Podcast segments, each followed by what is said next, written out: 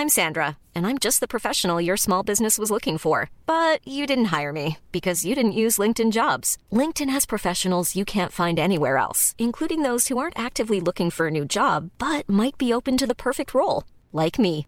In a given month, over 70% of LinkedIn users don't visit other leading job sites. So if you're not looking on LinkedIn, you'll miss out on great candidates like Sandra. Start hiring professionals like a professional. Post your free job on linkedin.com/people today.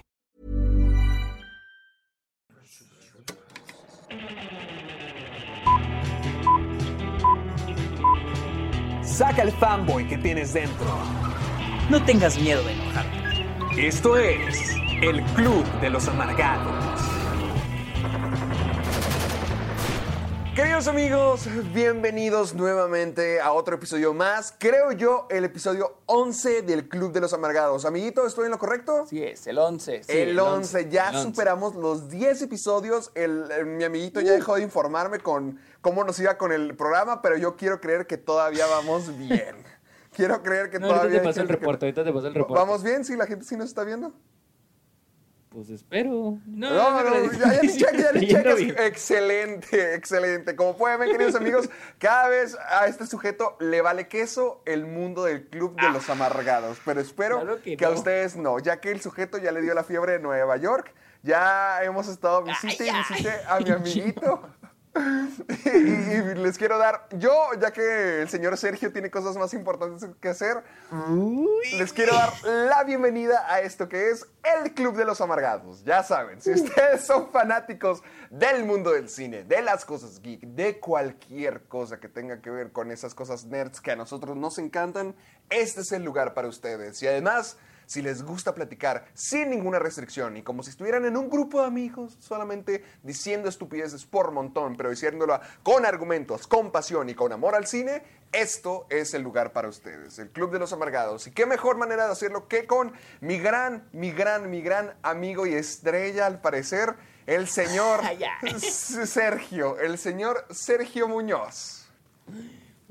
Qué padre presentación, ¿eh? Gracias. No, pues yo siempre te, se- te presento padre y de la basura que me das tú. Uy, pues es que tú eres el que empieza el programa, güey. Pues sí, pero yo te doy una super entrada y tú, con ustedes, mi amiguito. A ver, a ver. Ah, es que tengo que pensarlo. Es que tú eres más bueno. en Es que, miren, yo. amigos, le da pena porque ahí está su novia. Lo que no saben es que eh, la novia de Sergio y yo lo hemos estado visitando hasta Nueva York estas últimas semanas. Y el sujeto, el sujeto está todo emocionado. De hecho, yo ya fui, como ustedes saben, grabamos el programa la semana pasada desde Nueva York. Ahorita mismo está la novia de mi amiguito ahí con él. Y mañana me voy otra vez con mi amiguito para que vean que esa es Puras la amargura de verdad. Gracias. Ay, no. Pero bueno. Ok, bueno, el ¿Comenzamos programa. No, espérate, espérate. Recuerden, amigos, pueden escribir. No, hijo, Ah, que ya veo porque yo soy el presentador. ¿Comenzamos o qué pedo? Pues Hijo, ¿cuánta ¿Qué clase? ¿Ya le, damos? ¿Ya le damos esta cochinada o qué? no, No, queridos pues yo quiero amigos. presentarla. Estoy bien Ah, pues estoy esperando, te estoy esperando. A ver, a ver, a ver, preséntame antes de que presentar el programa, órale. Ah, sí, cierto. Olvidé que estaba hablando con alguien más aquí, ¿verdad? Damas y caballeros, con ustedes, el buen Héctor Portillo. No, gracias. Bravo. Gracias, gracias. Bien, gracias. Perdónale para que no llore. Ah, Muy bien, queridos amigos. Bienvenidos al onceavo programa del Club de los Amargados. Ya saben que siempre vamos a hablar de cosas bastante interesantes. Por ejemplo, los, los creadores de Game of Thrones se la han visto bastante negras y han sido cancelados de muchos proyectos, además de cancelar muchas cosas de Game of Thrones. Vamos a hablar de eso esta semana. También tenemos detalles del HBO Max, que es la nueva plataforma de HBO. Se vienen cosas increíbles de las cuales vamos a hablar. Además, la secuela de Spider-Man, algunas películas de Adam McKay y además Terminator está siendo un desastre en taquilla y todo eso vamos a hablar. Pero además, además quiero invitarlos a que se queden con nosotros hasta el final del programa, porque vamos a hablar de qué cosas, qué momentos de la vida nos gustaría ver en la pantalla grande. Como Adam McKay va a desarrollar una serie basada en Jeffrey Epstein, ahorita vamos a hablar de todo eso, Sergio y yo queremos ver si pudiéramos hacer una película de algún momento de la vida real de algún momento que, que todos sabemos de nuestra cultura, algo así, y todavía no toca la gran pantalla, Sergio y yo vamos a teorizar y los invitamos a que se queden con nosotros para que hagan lo mismo. Va a estar súper, súper, súper divertido. Y como siempre, pueden encontrar el Club de los Amargados en Spotify, en iTunes y en iBox. Nos pueden descargar si tienen su cuenta premium y si no, no hay problema alguno, porque aún así nos pueden poner play, ya que el programa es totalmente gratis y nos encantaría acompañarte cuando vas en el camión, cuando estás en el gimnasio, cuando no estás estudiando para tu examen, cuando sea. Para eso estamos Sergio y yo en esta cosa que se llama el Club de los Amargados y ya sin nada más que Esta decir. cosa. Esta cosa. No, pues sí, ya es una porquería para ti, ya que no le pones nada de atención.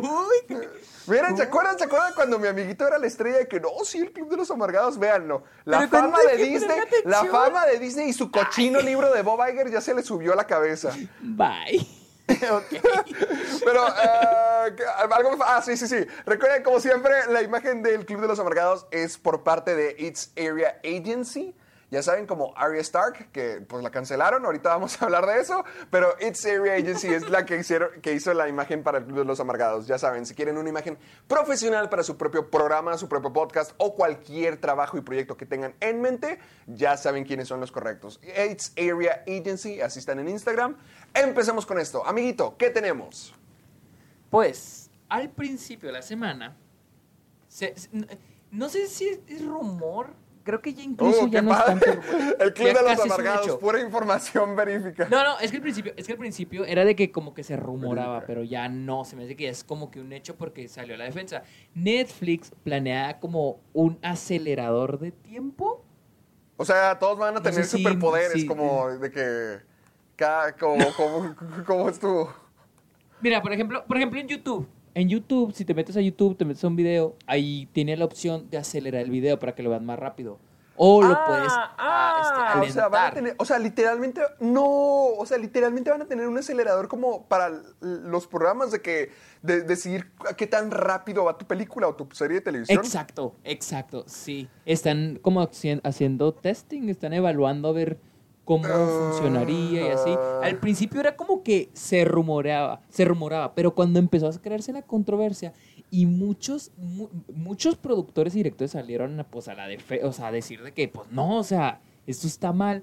Netflix, pues un portavoz dijo de que pues no hay nada que se pueda hacer, o sea, la gente, pues dijeron que pues la gente está pidiendo eso, o sea, es algo para el ¿Lo consumidor. está pidiendo? Y he visto La gente lo está pidiendo, Pues- mugre gente, cómo te odio.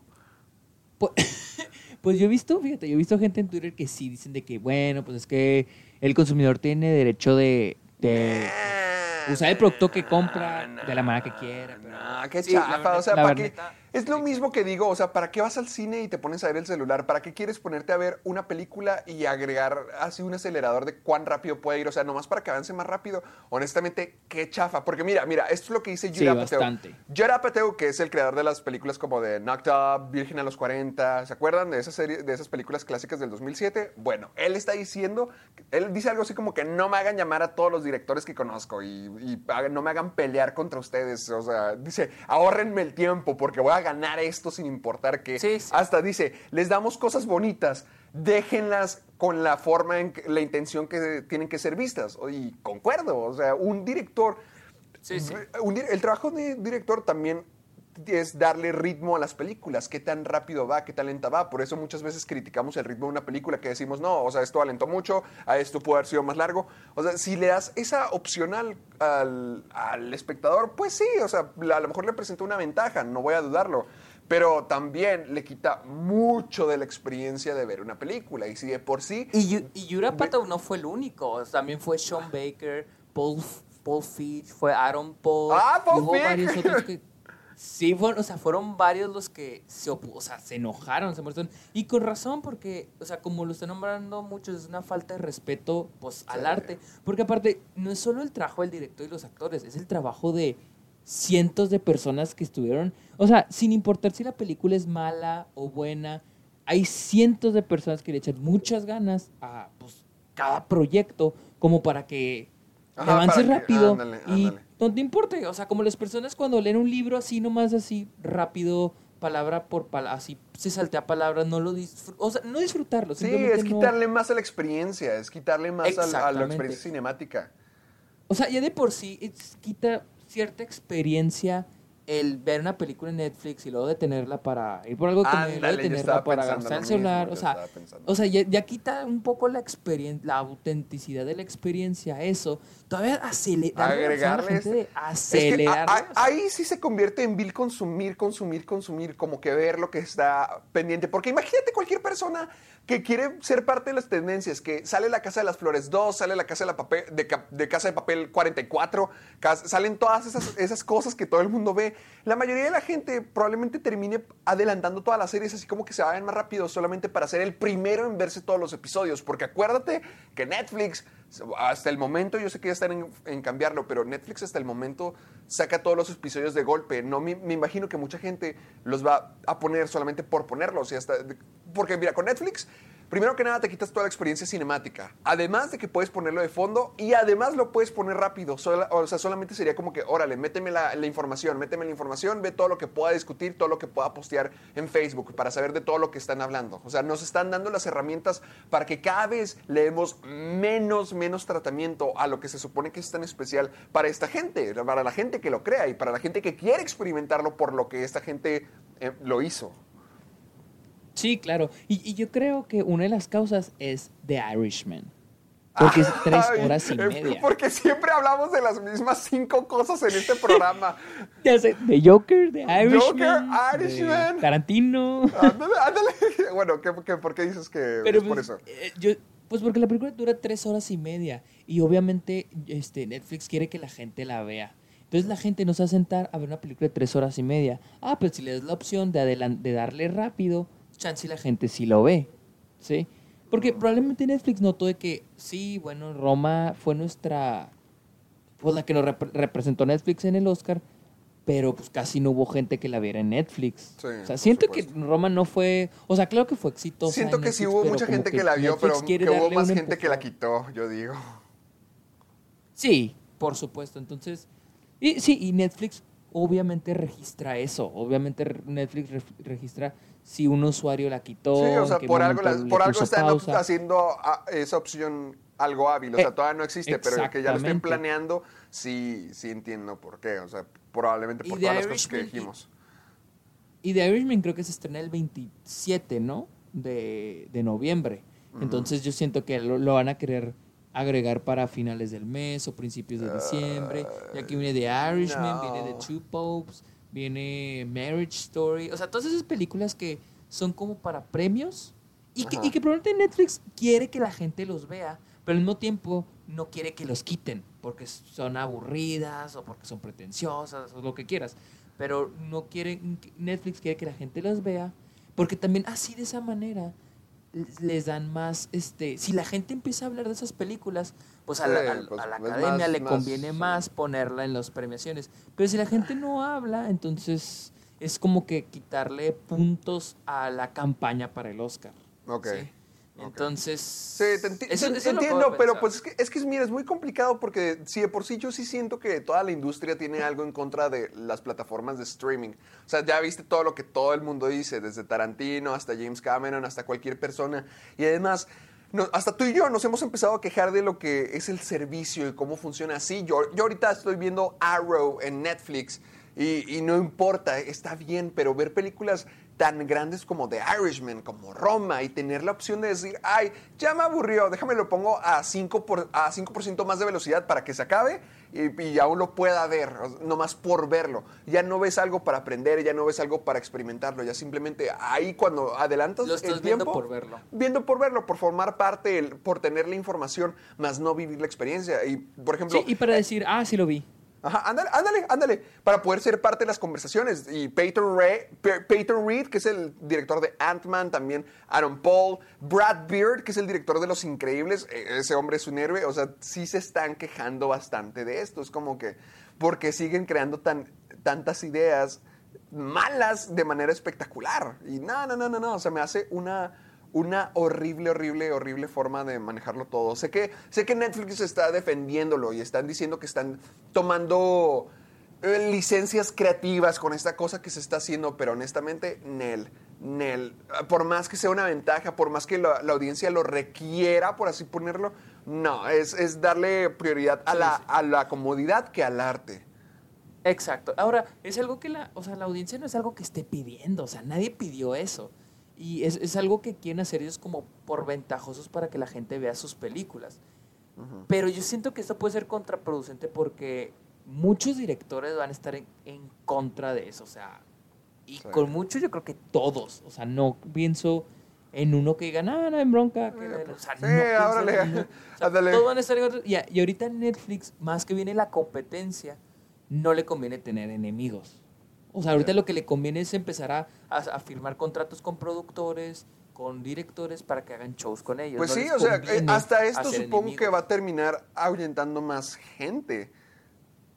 Porque a- al final de cuentas, alguien, por ejemplo, consiguieron a Martin Scorsese de que les produjeron su película. Pero si ahora tienen la opción de que, ah, mi película puede ser adelantada, dudo que más gente vaya a querer seguir trabajando con ellos. Por ejemplo, Aaron Paul, que trabaja, que trabajó muy cerca de ellos para el camino, hasta él mismo está diciendo como que, Nel, Nel, Nel. Por lo que si lo hacen, yo siento que solamente van a eh, ahuyentar gente talentosa y que van a seguir sacando películas como el stand de los be- besos, esa cochinada de la tipa alta, lo de tus, Sí. tus- tus películas, tú eres parte del problema. Ay, ya por favor, ya la gente está dice eso. Sí, pues sí, no, tú maldito no centinero o como se llame el sujeto, también van a seguir sacando puro, puro eso. Así que... Y lo sí, nomás sí. Si sacan el acelerador de partículas o como se llame, más películas de Sergio. Nomás espérenlo. Pero bien, amiguito, ¿qué más tenemos en el plato? Pues se acaban de salir, bueno, hace unos meses, David. Benioff, Acaban de salir hace unos meses. No, no, no, no, no, no, o sea, estoy contando el background de la historia. coño. este, los creadores de Game of Thrones fueron este, contratados para comenzar una nueva trilogía de Star Wars. Pues bueno, al parecer ya valió madres, ya se salieron. Esos pobres sujetos han perdido todo. ¡Todo! Y según esto, No, o sea, lo pues siento, sí, pero no. No, porque Sí, porque mira, Mira. primero que nada, regaron horriblemente la, la última temporada de Game of Thrones y además están perdiendo este proyecto de Rise of, de, bueno, de Star Wars. Pero, pero hay varias, se supone, ok, ellos dijeron que no van a poder porque se, se cruzaba con un compromiso que tienen con Netflix. Tienen un contrato con Netflix de 250 millones. Que a mi Uy, parecer no ¿para ellos nomás? Sí, que ellos como Oye, oye, yo quiero, yo quiero que me vaya estoy- te- mal. O sea, es lo que te digo, o sea, Netflix está haciendo eso, o sea, están contratando gente para que hagan Sí, series, hicieron un contrato de cinco contrato. años, ¿verdad? Exactamente. No sé, no sé si de cinco años, pero Sí, aquí la noticia el, del contrato Hollywood con él. Reporter dice que fue un contrato de cinco años. Ajá. Me Pero, imagino para estar con- creando estado- con material constante durante estos cinco años, como lo fue con Adam Sandler, que hizo un contrato por quién sabe cuántas películas horribles de, de Netflix. Ah, ok. Eso no- yo no sabía que con Adam Sandler hubo contrato. Sí, pero sí, ya, pues ya es que sacó la de los ridículos 6, la de Sí, la, sí, la- Esa fue su doble primera, vida. yo creo. Esa fue la primera y luego también hizo la doble vida con este un- uno de sus amigos, el rubio David, no me acuerdo qué. Y luego Ah, sí. también sacó la de Jennifer Aniston y así ha estado de que la misma cosa, sacando No basura, sabía, basura, basura. cierto, pero tiene sentido. Ajá. Bueno, pero también se rumorea que, o rumora, o rumorea, Uh. que tuvieron conflicto con Kathleen Kennedy, la presidenta de, ¿De Sony? Lucasfilm. Ah, No, no, no, no, me confundí. Ok, ok, Es ajá. Star Wars. Sí, sí, sí, que perdóname. es. Entonces, este, se rumora que hubo problemas con ella, o sea, que hubo... Ah, que se pelearon. Que porque, porque no les estaban dando... es- Les dijeron que les iban a dar, Justamente- este, libertad creativa. Creativa, justamente como lo que como lo que pasó con nuestros héroes Fit Lloyd y Chris Miller, ¿te acuerdas? Y también sucedió, aquí viene, también sucedió con Rogue One. Con Rogue One tuvieron que cambiar al director a la mitad de la... De, la, de hecho, no sé si recuerdas, Ah, Rogue One se espera que fuera un sí, desastre. Sí, cierto. ¿Quién Se era el director que- original? Porque quién la no. Aquí viene hecho en el... A ver, ¿quién fue? ¿Quién fue? Porque es que yo me acuerdo que pasó lo mismo con, con la de Solo, de que al final, de, a la mitad de la película tuvieron que cambiar a, a esto Chris, a Chris Miller y. Phil Lloyd por Ron Howard. ¿Quién, Por Ron y- Howard.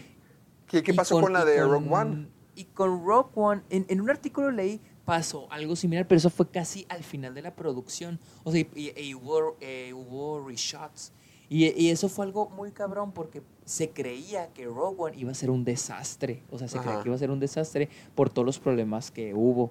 Pero, Entonces. pero pues eh, también acuérdate de, del The Last Jedi, o sea, se supone que este Ryan Johnson, o no, no, no, no, este Colin Trevorrow, que es el Ah, director ah, de esa es Jurassic otra. World, se supone que sí iba a ser Iba- el director original de Rise of Skywalker, pero después de lo que pasó con Ryan Johnson, trajeron de regreso a J.J. Abrams. Yo siento que esto lo hicieron porque J.J. Abrams siento yo, siento yo que es muy cooperativo con el estudio, que J.J. Abrams sí hace una Sí, sí, sí. visión de lo que ellos quieren, por eso trajeron de regreso a J.J. Abrams, cuando originalmente él nomás iba a disparar la franquicia y luego iba Ryan Johnson y luego Colin eh, Trevorrow y así han estado pasando, como que eh, ahorita Star Wars sí lo tienen súper, súper franquiciado, de que no están dejando que nada ocurra con él si ellos no lo tienen planeado.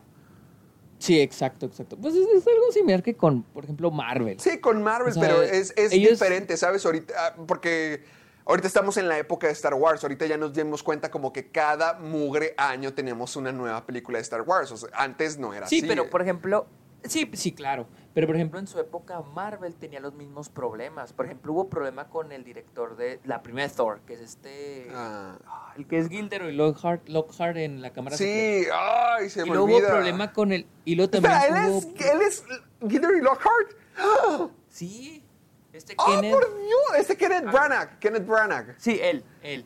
Hubo Él es Gilderoy. Lockhart. ¡Wow! Qué, qué impresionante, qué buen actor. eh. Sí, güey. Y luego también bueno. este con el director creo que de Thor 2, la de Dar- a Dar- de Dark esa también película está llena de... No, él. no, esa película es el problema. El problema de todo el MCU. De todos Y Luego nosotros. también con, pues con Edward Norton también, o sea, entonces sí, a Edgar Wright también hubo problemas con Ah, Edgar sí, Wright que se salió de. Ant-Man. Pero, por ejemplo, con, con Marvel ha sido menos constante, mientras que con Star Wars últimamente Pues sí han tenido tantos problemas porque han estado anuncie y anuncie y anuncie Pues, cosas. pues es que porque, bueno, yo creo que por dos cosas. Primero porque Marvel encontró, para la segunda fase encontró, como tú me habías dicho una vez, encontró la dirección con los Rousseau. ¿sí? Encontró, o sea, encontró a los Rousseau y a James Gunn. Y luego después encontró a Taika Waititi. O sea, Sí, tuvieron, sí, siento que la suerte de encontrar a los correctos. Sí, a los que sí visión. dispuestos a adaptarse a Y- lo que Marvel hacía, al igual que me imagino Sí. que estas personas también buscan lo mismo con Star Wars. Y Por ejemplo, entre paréntesis Abrams. que obedezcan. Exacto, y entre paréntesis que obedezcan. Sí, porque al final del sí. día la- el que tiene la última palabra es Disney. Y Lucasfilm o Marvel, ¿sí? Ellos son. Y siento que con Star Wars no han encontrado las personas correctas. Ahora, yo siento, la segunda cosa, yo siento que Kathleen Kennedy es una persona... Difícil. Es una gran productora, pero es una siento que debe ser una persona difícil de trabajar, o sea... Sí, sí se nota. Pero, y, entonces yo y, sabes, que- a mí me da mucho miedo lo que dice Caitlin Kennedy, porque ve, dice, estamos buscando la siguiente saga. Dice, no estamos hablando de la siguiente trilogía, refiriéndose a lo que a lo que los creadores, de- bueno, los escritores de Game of Thrones iban a hacer, sino dice, realmente estamos viendo los siguientes 10 años o más. O sea, con Star Wars no están listos para terminar. Se refiere a más películas o más programas como lo que se viene de Obi-Wan o lo que viene del Mandalorian, quién sabe. Pero eso ya, ya sí me hace temer como que ya, ya, denle, de- denle un poco de relajamiento a nuestro Star Wars, porque sí, ya todo el mundo sí, Sí. se está poniendo Y- en contra. Y con Solo, después de Solo, después de lo fallido, bueno, no creo que haya sido tan A fallido. mí me sigue gustando solo, no a, mí me, a mí me sigue gustando. yo no lo he visto, yo no lo he visto, pero siento que como que no... Siento que al- an- an- como que le dejaron, ¿cómo lo diré? Siento que cuando salió The Last Jedi y las Ajá. reacciones medio negativas que hubo, yo siento que. Disney y Lucasfilm dijeron de que saben que vamos a estrenar solo, no hay que darle esperanza a la película, porque de hecho se perdió mucha esperanza dentro de Disney con solo. Dijo, Y después de ahí, de ahí vamos a descansar de Star Wars. Un año, un año y medio de Star Wars lo vamos a, des- ya vamos a descansar. Sí, entiendo. Y, y- y el último creo que pues, solo no fue un desastre para nada. No, para pero- nada. Pero sí es lo pero- que desató varios no cambios. Por ejemplo, fue. lo que tuvo la película de Boba Fett y lo que at- atrasó el proyecto de Ewan McGregor. O sea, sí están bien, bien desorganizados por allá. Sí, pero por ejemplo ahorita ya volvimos con Star Wars, ahí viene Sí. ya el final de la... Ahora le ¡Ay, al fin! Skywalker Saga. bueno! Y luego ya se abrió en Disneyland este Galaxy Edge. Y luego ya vienen las series de Disney Plus que se estrenan la próxima Sí. semana. Y así, sea, otra vez. Yo sí apoyo Disney otra Plus. Otro, otro Disney Plus. Y así- lo mismo hablamos y esa- cada y- semana. Y ahí viene, y ahí viene Star Wars, o sea, ahí viene otra vez Star Wars. Y la neta, este, siento que esa es la diferencia, eso- creo que esa es una diferencia entre Marvel y Star Wars. O sea, te pueden est- estrenar una película de Marvel cada año, pero siento que hay una, hay un, incluso un tono diferente entre cada película. O sea, no cansa a la gente. Porque so- son películas de- para entretener, nada más para entretener, no para... Pero entonces, como que incluso ver lo mismo y lo mismo, lo mismo, hasta te cansa. Entonces, no es lo mismo ver Guardianes de la Galaxia, a ver una película de Avengers, a ver eh, Ant-Man, a ver, no sé, Black Panther. Todos tienen un tono diferente, un lugar diferente, personajes diferentes y no te cansa. Y con Star Wars podrán ser diferentes historias, pero como que hasta cierto punto es el mismo mundo, el mismo No, tono. pero es que sí, pues sí hay cosas padres. Yo siento que con Star Wars se puede hacer cosas no, sí hay. fantásticas. Sí, sí, sí, sí, claro que sí, pero siento que es más susceptible a cansar a las personas. Ah, ¿me sí, sí, sí, totalmente. Tiene que ver como que un... Es hay- que ellos hay- tampoco lo han hecho más fácil, porque es que siempre han estado metiendo lo de Skywalker, lo de. Skywalker, lo de Skywalker. Hasta, por ejemplo, tienen la. Casi, casi. No sé si ya lo rompieron, pero antes tenían como que la regla de siempre poner a R2D2 y así Tripio en cada película. Por ejemplo, de eso es la, la idea de que ellos tienen, siguen viviendo de la nostalgia. Se puede ver por lo Sí, mismo, claro. de que, el, que el emperador va a volver a esta película. Dios santo, ya hagan algo nuevo. Por eso yo, Yo te digo, que lo de- ya que se acabe lo de Skywalker. lo, de, lo del emperador es nomás para convencer a la gente de ver la película. De irse, yo también. Bueno, ¿qué, qué Porque- más sigue? Por cómo quedó de las Jedi. ¿Qué Pero más bueno. A ver. Tenemos, pues, ay, pues estamos Ahora- hablando de los güeyes de Game of Thrones. No, los güeyes, los güeyes Ahora de vamos- 250 millones de, de Game of Thrones.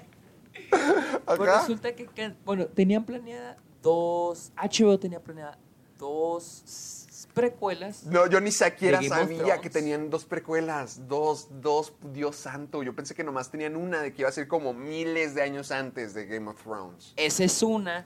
Y la segunda es la de, la de, Da- Eh, Daenerys, Naomi Watts. Daenerys. Ah, Bueno, ¿qué? una es la de Daenerys, lo de... No, Ah, y- espera. Una era, una precuela era la de, la de la familia de Daenerys, ¿sí? Los, los Targaryen. Sí. Y O sea, iba a era ser una de los. Targaryen solamente. Sí, de cómo era el reino antes de lo que pasó en Game of Con el Thrones. rey loco y, todo había- eso. Exacto.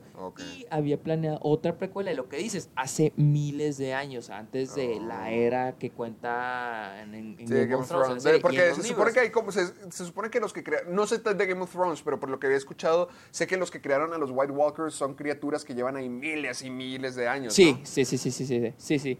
Entonces planeaba una serie sobre eso, sobre una precuela sobre eso con Naomi Watts y está cancelada, ya está muerta. La razón, no sé cuál es la razón. Yo, pero- yo quiero pensar que la calidad y el, y el nuevo odio de, de la gente por Game of Thrones, porque nunca había visto una serie caer en tanta infamia como le pasó a Game of Thrones este año. Yo crecí en un mundo de prepa donde todos adoraban Todos, Game of Thrones. ay, sí, y todos leían el todos, libro. todos. Hasta yo, te voy a decir, Sergio, y a todos ustedes también. O sea, ¿Te acuerdas de, de Pamela? Mi amiga Pamela. Sí, sí, sí, sí, sí. Bueno, ¿se acuerdan? Ustedes también se acuerdan, la gente que está escuchando este, este episodio, mi Harley, la Harley de la historia de, de drama joven. Oh my God. Oh, Así es. Pues antes, Pamela y yo nos decíamos. nos decíamos mi, mi sol y mi luna y mis estrellas por. por. Por Caldrogo y Daenerys. No Así es, así es, así es. Yo, y yo me quedé en la tercera Dios. temporada de Game of Thrones. No Pero lo que trato de decir es que no yo puedes. crecí en un mundo donde todos amaban Game of Thrones, donde todos lo amaban, de Ay, que sí. comparaban, comparaban, estaban a la misma par Breaking Bad y Game of Thrones. Sí, sí, sí, sí me acuerdo la- de eso. Sí Estaban acuerdo, a la par. la- la ve, par. Ve lo que le pasó este año. Estamos hablando de una serie Sí, que no. estuvo a la par con Breaking Bad, ve lo que le pasó. Y ahorita está siendo cancelada otra cosa. O sea, ¿y sabes qué es lo que...? O sea, y ahorita que me puedo pensar, digo, hace cuatro años, o hace tres años decías de que no mames, Breaking Bad o Game of Thrones, Breaking Bad. Y ahorita te pones a pensar y digo, no No, pues Breaking Bad, Breaking Bad, bajo, Breaking qué Bad. cayó. O sea, eh, ahorita me pongo a pensar y dije, y digo, ¿cómo fue posible que se compararan esas dos series? Sí, es que sí. Y digo, ve. claro, Game of Thrones fue una serie sota. Fue una seriezota. temporada fue la cuarta. Esa es mi favorita. Y a partir de la quinta yo siento que se viene abajo. La Pero es que es, es lo mismo que hablábamos tú y yo. Están, están haciendo un trabajo de adaptación. Son muy buenos adaptando el trabajo que hizo nuestro amigo. Sí, sí, sí, claro. eh, Este- el J. George R. R. Martin. O sea, hicieron muy, muy buen trabajo eh, adaptando su trabajo ya existente. Mientras que Breaking Bad siempre fue original. Y el momento donde Sí. Game of Thrones, en la serie, se, tuvo, se las vio negras y tuvo que hacer su propia historia, pues. Ahí batalló, sí. Ajá. Ahí es donde quedó. Por eso mismo Sí, digo porque, de que sí. porque yo leí, yo leí dile. los dos primeros libros, yo leí los dos primeros libros Y, o sea, las dos primeras temporadas van así de que al par de la página. O sea, todo es igualito. O sea, es más, hay partes del libro que le quitan en la serie que es, incluso se me hace mejor. O sea, hay partes Ah, que digo, Sí, sí, lo sí, que lo hace porque más no eficiente tiene- todo. o sea, sí, exacto, lo hace más eficiente y mucho mejor. Pero sí, ya digo, en, en las dos primeras temporadas, porque las siguientes pues no, no leí los libros. Me imagino que son más similares. Pero sí, ya en la quinta, pues hay cinco, creo que son cinco libros de Game of Thrones. Entonces, ya para el quinto, pues ellos tienen que también prepararse para un futuro sin rumbo, ¿no? O sea, un futuro donde ellos tienen que diseñar el caminito. Ya no está, ya no está pintado, hecho, pavimentado como lo hizo George Martin. O sea, ellos tienen que crear ahora lo que sigue, el futuro. Entonces, pues Ajá. se las vieron, como dices, negras, o sea, porque... Pues, es, es controlar un, un es, es hablar de un, es crear un mundo que no es suyo, o sea, continuar Ajá. un mundo que no es de ellos. Entonces, Sí, eso es el pues, obviamente se lo dieron que- negras. Ajá, siento que no Razón por lograron- la que cancelaron, razón por la que cancelaron esta serie, quién sabe.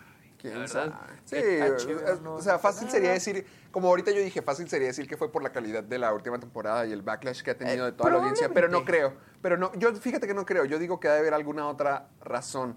Pero Es sí que siento que fue una buena movida siento- no saturar al, al mundo más- de más Game of Thrones. Yo siento que es, sí es en parte eso, ¿eh? Yo al principio, yo, bueno, cuando lo dijiste... Por el backlash pensaba que tuvo. No, pero, ajá, pero ahora yo pienso que sí, porque...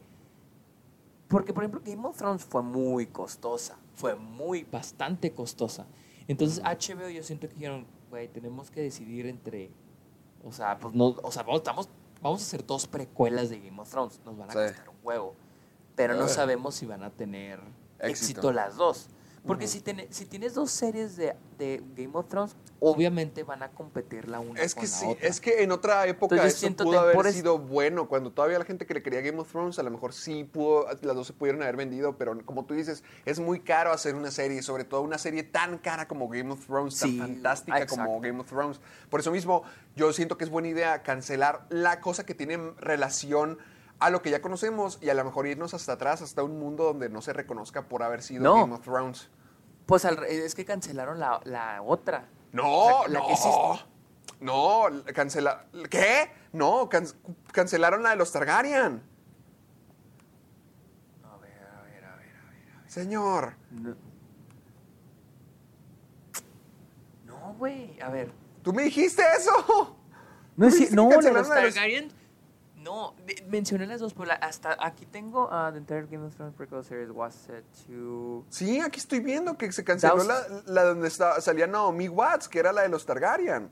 No la de los miles de años antes. Cancelaron la de Naomi Watts, la de los Targaryen. Este es, este es el link que te mandé. Ahí dice Sí. The title Game of Thrones prequel series was to set place thousands of years before the story. Pero dice que, dice que el, el, el downfall de, de los Targaryen. Amiguito. Ok, ok, ok, ok. No, no, la neta, no, no, la neta no sé. Ah, qué padre que te echaste la nota antes de contarnos. Eh, no, es que mi, eh, estoy, ah, a ver. De, ok. ya, ¿viste? Entonces, entonces la que va a ver es la que... Ok, entonces la que está... el primer este, intento de un spin-off de Game of Thrones está totalmente muerto, reporta Deadline. La serie, la, la- la serie de spin-off era una precuela protagonizada por la actriz nominada por la academia, Naomi Watts, la cual ya no va a estar pasando. Ahí está.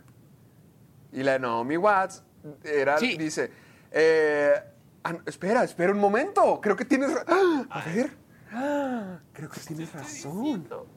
Creo que tenías razón todo este tiempo. A ver, espera. Sí, pues el, piloto, el piloto fue, le dio luz verde en el 2018, segui- seguido por el segundo piloto. Ah, eso es lo que estoy leyendo. Ah, canijo. A ver, Which el- prequel. Ah, Se- el segundo piloto. El- es que ¿cuál fue el primer piloto y cuál fue el segundo piloto? In Güey, es que yo estoy confundido. Me. A ver, corta esta parte, corta esto, corta esto, ponle pausa. Vamos a ver.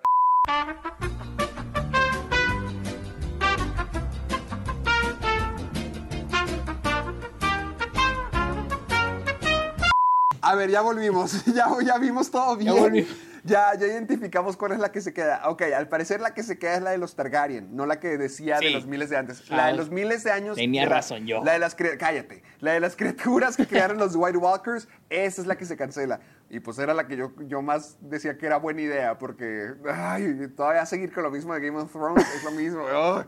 Pero total, al parecer la que sigue todavía de pie es la que va a contar la historia de la caída de la casa de los Targaryen y se llama House of the Dragon. Yo siento que cancelaron la equivocada, pero al mismo tiempo quiero decir esto. Por lo que había escuchado y lo que tengo entendido, el piloto de Game of Thrones era basura, de que era una cochinada, que tuvieron que casi volver a hacerlo porque no, estaban, no les gustó cómo había quedado y cuando lo volvieron a hacer, ¡pam! De que ahora sí le salió. Es- Eso se me hace Espera, de la- impresionante.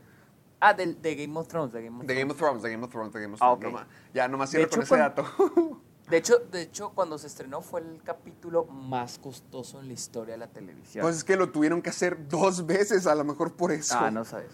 Sí, Pero sí, este, Pero bueno. yo, yo pienso que por eso HBO lo está haciendo, porque pues les va, va a costar millones de dólares hacerlo. Sí. Y como te digo, como reaccionó la gente con la última temporada de Game of Thrones, tienen que pensarla dos veces. Entonces, yo siento que van a irse por la de por la de los Targaryen, porque pueden poner personajes que a la gente está familiarizada con ellos. O sea, Sí.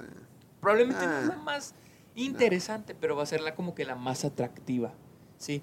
Game of Thrones, aunque la, la estrenan, va a vender, pero tampoco se pueden arriesgar a tener dos series de lo mismo al mismo Sí, tiempo. te entiendo. Bueno, ya. Entonces yo siento que sí es un poco es más inteligente.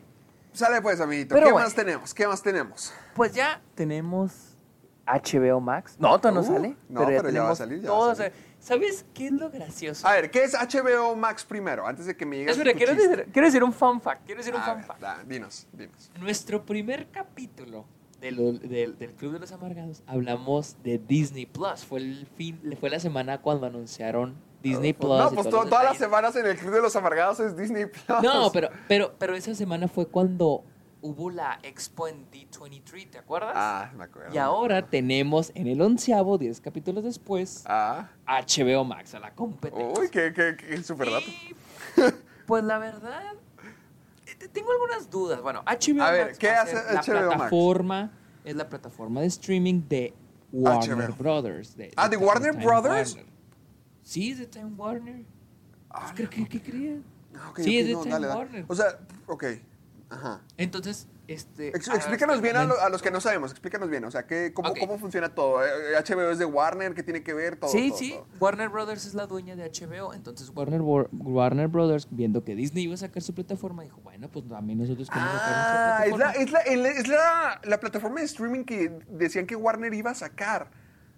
Sí, sí, esa es la plataforma de Warner. Ay, oye, Warner para mí es de mis, o sea, Warner los que me mandan a muchos viajes es de mis compañías favoritas. Favorito. No, pero honestamente sí, sí es de mis favoritos porque tienen muchas cosas padres que a mí me gustan. Por ejemplo, tiene todo lo que Sí, son de sí. superhéroes de DC Comics y además, por ejemplo, tiene cosas como Harry Potter, tiene muchas caricaturas que yo veía de niño, tiene muchas De cosas hecho, padres. tiene muy buena, tiene muy co- cosas muy buenas. Lo que sí Ok, es que gente entonces ahorita HBO quejándose.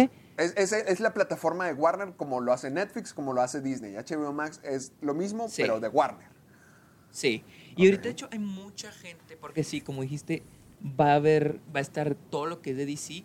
No sé, por algún lado leí que solo lo de DC de, de lo- del 2000 para acá. No sé, ni creo, pero por algún, en algún lado lo escuché y no lo confirmo porque pues probablemente no sea cierto.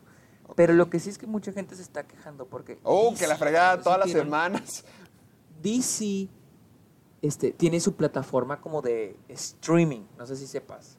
Ok, sí, sí, sí, sí, Este, sí, sí, me acuerdo de que ahí, ahí pusieron Doom Patrol, nunca la trajeron a Netflix, los desgraciados, que yo sí quería ver Doom Patrol. Entonces, mucha gente... está ¡Ah, gracias! ¡Qué bueno que te valí queso!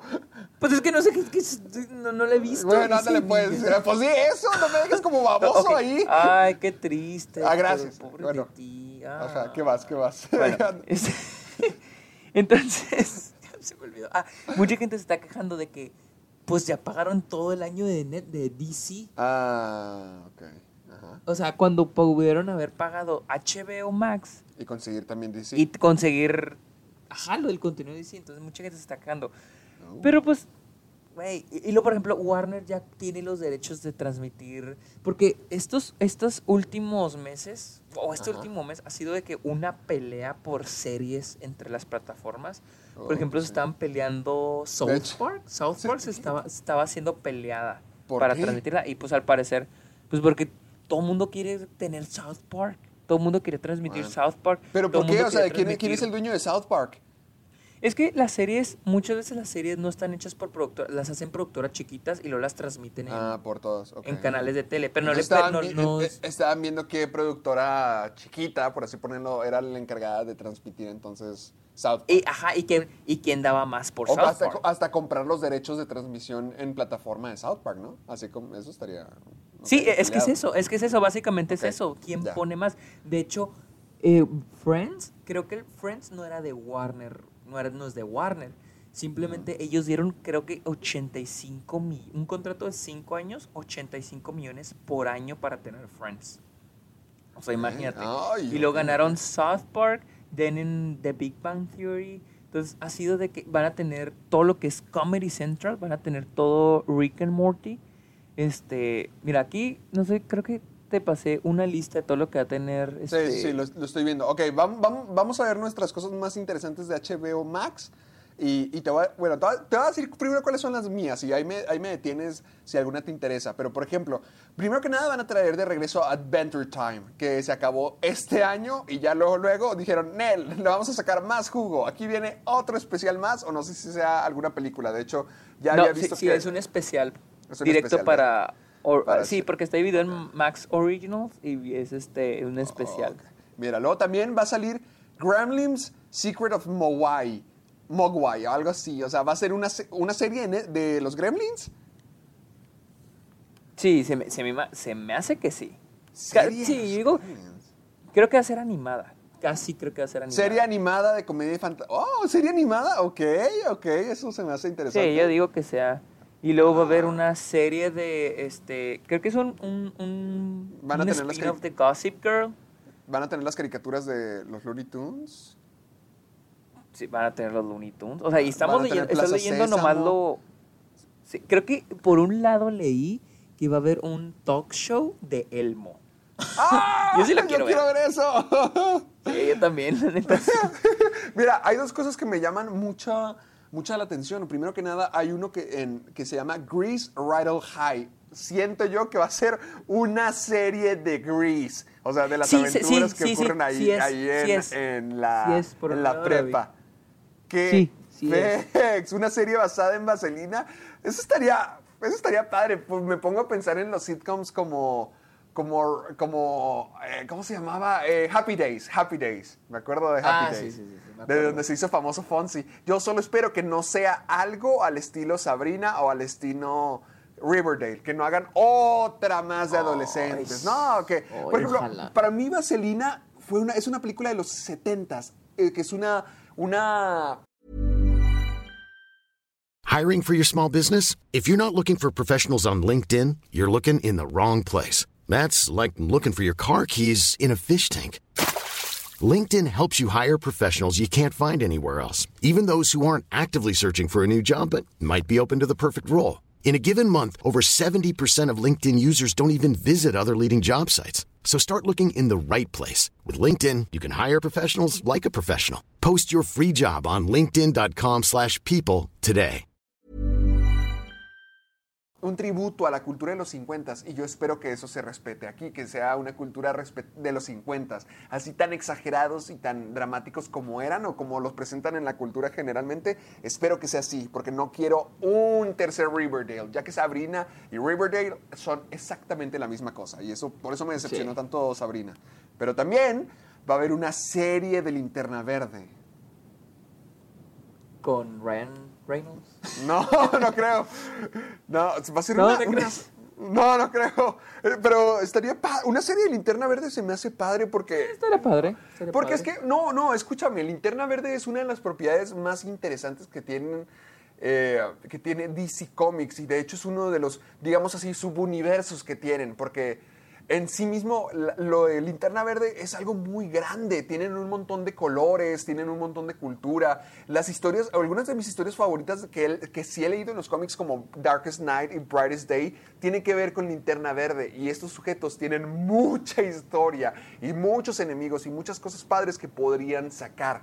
Y sé que han- lo intentaron, ya lo han intentado con películas animadas, ya lo han intentado con series, eh, series animadas y fallan siempre. Y fallan y fallan. Pero yo quiero ver algo de linterna verde en alguna manera. Sobre todo porque tenían la, la película planeada de Green Lantern Corps. Y honestamente siento que Ah, jamás va a salir. ¿Te, te acuerdas que estaba planeada? Creo que para. Sí, sí. Estaba planeada para este año o para el siguiente año. Así te lo dejo. o No, así. Pues ya no.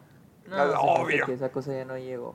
Por eso, si van Sí, a hacer una, una serie de linterna verde, ok, adelante, hagan algo, hagan algo ahí como Game of Thrones, hagan una serie de mucho presupuesto, de mucha historia, que cada semana nos den una razón de tener que volver ahí, algo al estilo Star Trek o lo que quieran, pero tienen la oportunidad de hacer una serie muy padre de aliens, de, de- de, no sé, de esta cultura alienígena. Tienen algo muy padre con estos protectores y muchos mundos que explorar, por lo que yo espero que sí lo hagan bien. Y ojalá no sigan con Batman y Superman, porque lo único que DC sabe hacer. Exactamente, exactamente. Y ahorita que están haciendo más Birds of Prey, todo eso, sí, Sí, me que ya gusta le están que- cambiando un poco, sí. Que ya le están. Sí, Mira, sí, bueno, continúo. También está Doom también- Patrol, como te había dicho. De hecho, tenemos también, viene todo lo que es HBO y las originales de HBO, ven, eh, The Outsider, de la que estábamos hablando anteriormente, las nuevas temporadas de, pues, de todo. Watchmen va a llegar ahí, Ah, este, Big Little Lies va a llegar ahí. O sea, todas las series de HBO y películas también originales van a estar ahí. También como, no, Ah. ok, ok. Como decías ahorita lo de DC, tenía- ahí vía Doom Patrol. Se También las películas, la librería de HBO va a estar A Star is Born, Aquaman, Bridesmaid, Crazy Rich Asians, Crazy Stupid Love. Mira, y están las series obviamente de HBO, por ejemplo, veo que está Barry, que esa es una que está súper, súper, eh, la están recomendando demasiado, la quiero ver. Luego también tienen eh, cosas como Chernobyl, que fue la serie que movió este año al parecer, o al menos ma- que movió hace un par de meses, porque ya nadie está hablando de ella. Tienen Euforia, que también creo que fue la serie del mes pasado, la serie de septiembre o de agosto, ni, ni idea. Tienen Game of Thrones. Eh, ¿Qué más tienen? Tienen Sex and the City, The Los Sopranos, True Detective, True Blood, Watchmen, Westworld. Sí tienen cosas padres, sí tienen cosas padres que se y luego. Pues tenemos también todo lo que son las series que Warner tiene en su propiedad y aparte que, que está pagando por eso.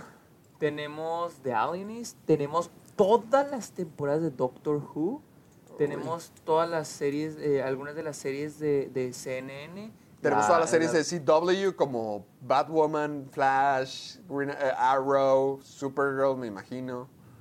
Sí, yo creo que van a estar todas esas. Van a estar Titans, The Bachelor, The Gotham. Bachelorette, um, Van a The tener, Office, to- la van a versión tener británica. Big Man Theory.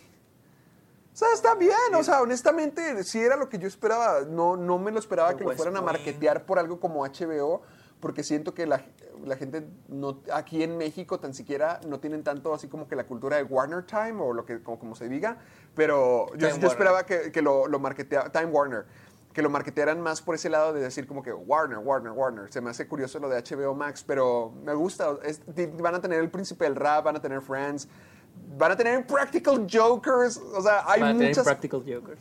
Van a tener Practical Jokers, una de mis series favoritas. Van a tener The Office, la versión. O sea, sí tienen un montón de cosas conocidas. No va a ser cualquier cochinada también. Esto No, también me llama mucho la atención. Pero es donde empiezo yo a. de- ¿Qué, qué, qué? Espérate con las películas, güey. No, ya estoy viendo que van a tener 2001, Odisea Espacial. Uno, Odisea en el Espacio, Austin Van a tener, van a tener como si tuviera Count. 30, Ciudadano Van a tener Kane. Casablanca. The van Dark Knight, todas las películas. Te van a tener The Departed, la de Martin La Scorsese. trilogía de Matrix. Van a tener Kill Bill volumen 1 y 2. El Shawshank. Redemption, Wonder Woman, Watchmen. O sea, sí, sí vienen bien. O- o- A lo mejor no es, tanto como Disney, porque Disney es la vida de todos. Jam. Pero aquí está. tiene- Ajá. Espera, espera, esto sí lo tengo que decir con Dilo. todo desde el fondo de mi corazón. Tienen todas las películas de Estudio Ghibli. Toda la colección de películas de ¡Ay, Estudio Ghibli wow! Ok, eso Netflix ni siquiera tiene una. No tiene ni una. Ni una Y eso, tiene. y eso que la distribuidora cuando se estrenan esas películas creo que era Disney. Pero por alguna razón ellos ahora adquirieron los derechos de distribución aquí en Estados Unidos. Uh, excelente. Space Jam, El Resplandor, Shawshank Redemption. No, la neta sí vienen pesados. Esta es una buena Sí, es que noticia. Y bien. También escuché que traen TNT, traen, no me acuerdo qué más, TBS y traen TCM. Para los que no sepan qué es TCM, TCM es como un canal que existía o que existe todavía en cable. En México también existe, yo lo veía. Y pasan películas clásicas, películas viejitas. Y yo vi, me acuerdo que ahí vi La Naranja Mecánica. La Oh. primera vez que la vi, la vi en ese Uh, canal. uh, también excelente. vi el, este, el bueno, el malo y el feo. Y también, o sea, entonces HBO Max va a traer Muy bien. TCM. Entonces, Eso se ve muy bien. pues la verdad, lo que sí es que sí está carito. Cuesta 15 dólares, que es casi más del doble que Disney. Sí, es lo mismo que te iba a decir. ejemplo, es como que ya con esto te tienes que decidir por una. O quieres Disney, o quieres Netflix, o quieres HBO. Ya no vas a poder mantener todas. O sea, es ver. Lo, lo- lo padre era eso de Netflix que tenía todo. De hecho, sí vamos a extrañar a Netflix una vez que esto empiece, porque siento que Netflix poco a poco va a ir perdiendo cosas. Y que la gente Sí, va a ¿no? empezar a De enamorarse de Disney, de HBO. De ¿Qué? hecho, creo que este mes ya Netflix perdió todo lo que es Disney. Al menos aquí en Estados Unidos. O sea, creo que ya perdió todo lo que es Disney y está por perder este. Está por perder. Ya está perdiendo lo de Warner. Se avecina una Ya. temporada negra para, para Netflix. Dejémoslo ahí. Sí. ¿Cuánto, cuánto, cuánto cuesta Netflix en, en, en México? Porque creo Como que aquí cuesta 16. 120 pesos ya. La, la, la cuenta así, donde se ve Sí, bien y lo que puedes. Está más sí. alto. Se me hace Sí, que más cabrón. alto. Acá cuesta 16 dólares, Uy, que sería el, de streaming más alto. Entonces. sí, Bueno, ya lo, que lo que sigue, lo que sigue, lo que sigue.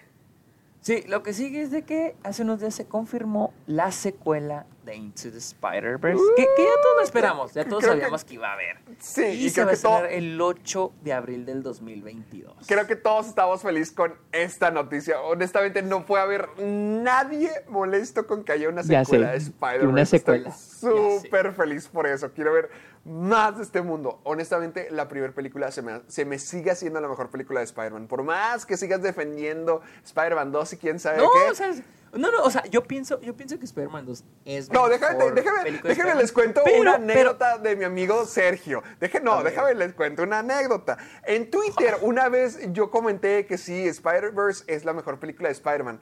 Entonces, este Sergio, todo amargado, ya lo conocen.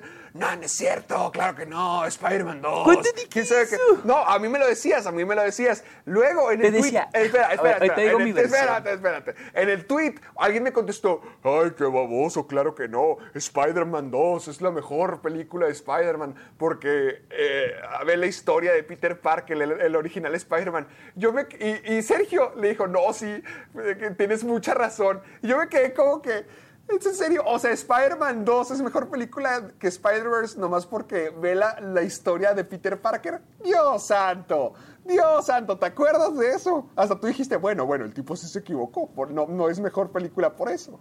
¿Te acuerdas? No me acuerdo, o sea, como que me quiero acordar, pero yo, o sea, yo, ah, para mí Spider-Man 2 sigue siendo mejor película de Spider-Man Que Into the Spider-Verse. Sí, pues, pero si alguien viene, pero, o sea, pero si alguien viene y me dice Into, o sea, si alguien viene y me dice The Amazing Spider-Man, ahí sí voy a decir, no mames. Pero si alguien me dice que Into the Spider-Verse, Pues yo, yo te digo eso, Ah. yo te, yo te digo eso. Por eso, por eso te digo que está bien, o sea, Ah, yo le estoy entiendo- contando tu, tu entiendo etapa anterior de que no, no es cierto. Claro que no, siempre he dicho lo mismo, siempre he dicho de que es que No es entiendo si a alguien le gusta más. Into the Spider-Verse. Ah, Siempre he pues, dicho que si a Bueno, alguien ándale. más, si a alguien le gusta Into Spider-Verse más que Spider-Man 2, pues está bien, porque sí Bueno. es una excelente historia. o sea, es una Todos estamos de acuerdo, historia. sí, todos estamos de acuerdo con que es fantástico. Esta es una enorme noticia, qué bueno. Quiero verlo, quiero ver qué más hacen, quiero ver qué tan lejos lo pueden Yo llevar. tengo Y una pregunta, yo tengo una pregunta. ¿Tú ver. crees que sea posible? Ya sé lo que- vas a preguntar. Sí, ya sabes. Ya sabes, ya sabes. unan a, a- a- que traigan a Tobey Maguire y a, o a Andrew Garfield, o inclusive a Tom Holland. Yo siento que sí. que sí. Yo siento que sí, porque hasta Tom Holland dijo algo así, no me acuerdo si dijo que ya había grabado hasta un mini cameo, pero que al final no lo pusieron. A mí me gustaría que no fuera en Spider-Verse, a mí me gustaría que fuera en, en sus propias películas. Como que Ah, hubiera una película sí. live action, a lo mejor hasta la tercera película de Tom Holland que se tratase de eso. Siento que Spider-Verse hizo un muy buen planteamiento para que la gente entienda que hay diferentes versiones, que hay diferentes películas pasando a veces al mismo tiempo.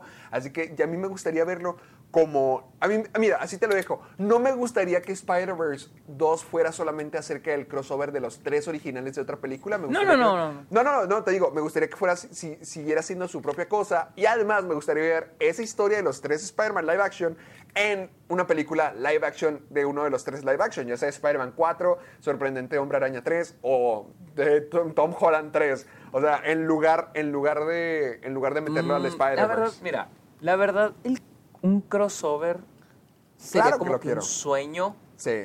No, no, o sea, sería como un sueño, pero no me gustaría que fuera una película sobre el crossover. Me gustaría que hubiera como que un cameo, una escena, algo así. A, pero a mí sí no me gustaría el crossover. A mí, a mí sí me gustaría el crossover, pero no Es en esta que- película. Eh, No, a mí, sí, es, no, a mí me gustaría que fuera también como dices live action. Este, es que, de hecho, que- creo que este, los directores dijeron que tenían planeado que un cameo de Tobey Maguire y Andrew, Gam- y. Andrew Se Garfield supone en- que en Tobey Maguire iba, a darle la voz al, al Spider-Man panzón. Sí, pero decían que era muy confuso, que puede ser confuso para la gente. Pero la verdad, mira, yo la verdad prefiero que sea solo un cameo, porque si hacen como que un, como que un crossover, sí sería como que un sueño, pero también siento que como que ya no, o sea, como que ya, ya no, o sea, estaría padre un crossover, o sea, como que un cameo de, de Andrew Garfield y, y este Tobey Maguire, así algo pequeño, ¿no? Que dices, ah, no mames, que, que te saque una sonrisa. Pero una película yo siento que ya no, ya no va. O sea, siento que ya no. Siento que no hay manera. Yo siento que sí no hay manera. Yo, siento que sí hay manera, al igual que lo hicieron con esta película. Hay alguna cosa que puedan hacer. Pero a- ahora sí, yo solo lo dejo en eso. Estoy muy emocionado por que se anunció la secuela y ya quiero ver qué más va a salir. Sí, sí, porque la neta está en muy buenas manos. Está en Muy muy, bien. buenas manos, la neta. Muy bien. Esto hablaremos bueno, después de esto todavía, cuando salga más información. Sí. La noticia es de que Adam McKay desarrollará una serie basada en el caso Soy Jeffrey Epstein. ¿Cuál Para es el no caso de Jeffrey Epstein? Pues Jeffrey Epstein era, pues, un magnate, se podría decir, aquí en Estados Unidos. Ajá. Pues que fue, este, acusado y fue culpable de tráfico sexual. De, Oh. creo que incluso leí de menores. Sí, de Oh, que la fregada, esto Y se pues pone este mejor. Y, pues este güey fue, sí tenía sus relaciones con gente poderosa. No voy a mencionar nombres porque... ¡Hala! Ya te lo sabes. Eso de trabajar en Disney No, ya, no, te no. Da, ya te da No, no, privilegios. no, no, no, no por eso. No, no, no por eso, no por eso, no por eso, sino no, no, no quiero amanecer muerto mañana. Ah. Y este, no quiero desaparecer. Y pues Jeffrey Epstein entró, fue arrestado, entonces en- estuvo en la cárcel y una, no- una mañana pues amaneció muerto. ¿En la cárcel? Suicidió su- sí, en la cárcel. Se suicidió aparentemente. Este, sal- salieron varias cosas de que los, el policía este, que había quedado dormido, las cámaras de seguridad no funcionaron y hasta esta semana o la semana pasada salió que se había encontrado en el cuerpo de él que, que aparenta un homicidio, o sea, no se suicidó. O sea, se encontraron la prueba para demostrar que alguien mató a Jeffrey Epstein. a Jeffrey Epstein. ¿Por Y? Adam Pues porque el McKay, de- eh, tiene eh, información. El ajá, tipo eh. tiene información de la gente que está detrás de todo eso del tráfico sexual. Y Adam McKay, al parecer, estará a cargo de desarrollar una serie basada en... Rec- recuérdanos a todos quién es Adam McKay. Recuérdanos. Adam McKay es el director de... Pues hizo varias comedias, pero bueno... No, pero pues dile lo de. Lo de, lo de meras ¿cómo se- buenas. Dile, The dile, Big dile- Short. The Big Short. ¿Y cómo se llama? Vice. Y Vice, Vice. Él ganó el Oscar a Mejor Guión Original por The Big Short. Creo que sí original o adaptado, pero ganó el Oscar a Mejor Guión por The Big Short y también está nominado al Oscar por Mejor Director por The Y, Big también, Short. y Vice. también hizo Lego Batman. Hizo Lego Batman, pero como productor, me imagino, ¿no? Ay, no me acuerdo. Ay, che, déjame te lo investigo. Espérate. Sí, se me hace que nomás fue como productor. Bueno, pero él antes solía, es lo curioso, él es lo que me gusta de Adam McKay, él solía hacer comedias, ¿te acuerdas? Sí, sí, comedias así, medio... No, ¿cuál medio? hecho- hizo, hizo, por ejemplo, hizo Anchorman, hizo la, la- la leyenda de Ron Burgundy, Ah, sí. ¿te acuerdas? También Y- escribió Ant-Man. Y- y también escribió, también hizo y escribió Talaguera Nights, hizo también es Hermanastros, hizo Ah, también sí, The sí. Other Guys. Le hizo un montón de películas a Will Ferrell. O sea, a mí me gusta la de Campaign. ¿La- sí la de qué? gusta, no sé. Ah, la de la campaña donde, donde sale este, Sí. ¿cómo se llama? Saca, Saca- saca la Fanakis. Y Sí. Will Ferrell. Eso sí me gusta. No, ah, perdóname, creo que no hizo la de Lego Batman, ¿eh? Creo que me equivoqué. Sí, te equivocaste. Sí, es Y que este- también... A ver, bueno, y sí, sí, sí, pues sí. dirigió. Ah, ah, lo más para que se sepa, es, es Chris McKay. Chris McKay fue quien hizo la de Lego Batman, me, me confundí. Puras confusiones. No, pues sí, pues para... Ay, ay, bueno, sí, ándale. síguele, Seguro que lo admites. Y Ajá. pues, la verdad, mira, te voy a ser sincero. Al principio sí estaba contento porque, o sea, no mames, Adam McKay, la chingonada, la verga. Ese güey me encanta cómo hace las películas. Cuando son comedias como sátiras, que son políticas, eh, me gusta. Digo, no mames, este güey es... Pero ya lo he pensado, digo, siento que el caso de Jeffrey Epstein es algo serio. O sea, siento que es algo que, que tiene que ser algo oscuro. Algo estilo como Ice White Shot de Kubrick. Am, siento que sí debe ser algo más pesado, porque estamos hablando de un tema pesado, ¿sí?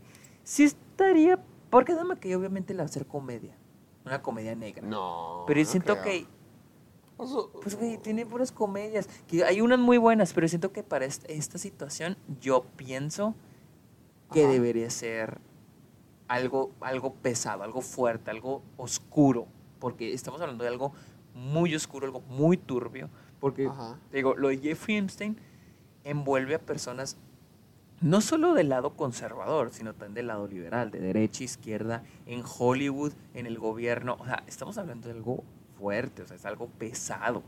Entonces yo pienso que la serie debe de ser algo oscuro, o sea, algo que digas... Algo. "Oye, No, mames", ¿sí? Ah. Digo, y, y Adam McKay con The Big Short y con sí mm, choquea un poco con lo que es la verdad de lo que hay en el gobierno, lo que hay en el sistema.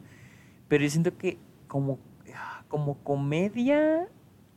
No, no, no sé, tal por el hecho de, de quién es Jeffrey Epstein, decir, "Ay, me voy a reír de este personaje, no quiero reírme de él. No, pero pues odiarlo". todavía no sale, todavía no sale. No creo que sea Sí, sí, claro. algo comédico. O sea, ve cómo, ve cómo trataron lo de Vice. ¿Cómo, cómo se llama el, el- cómo se llama Christian Bale?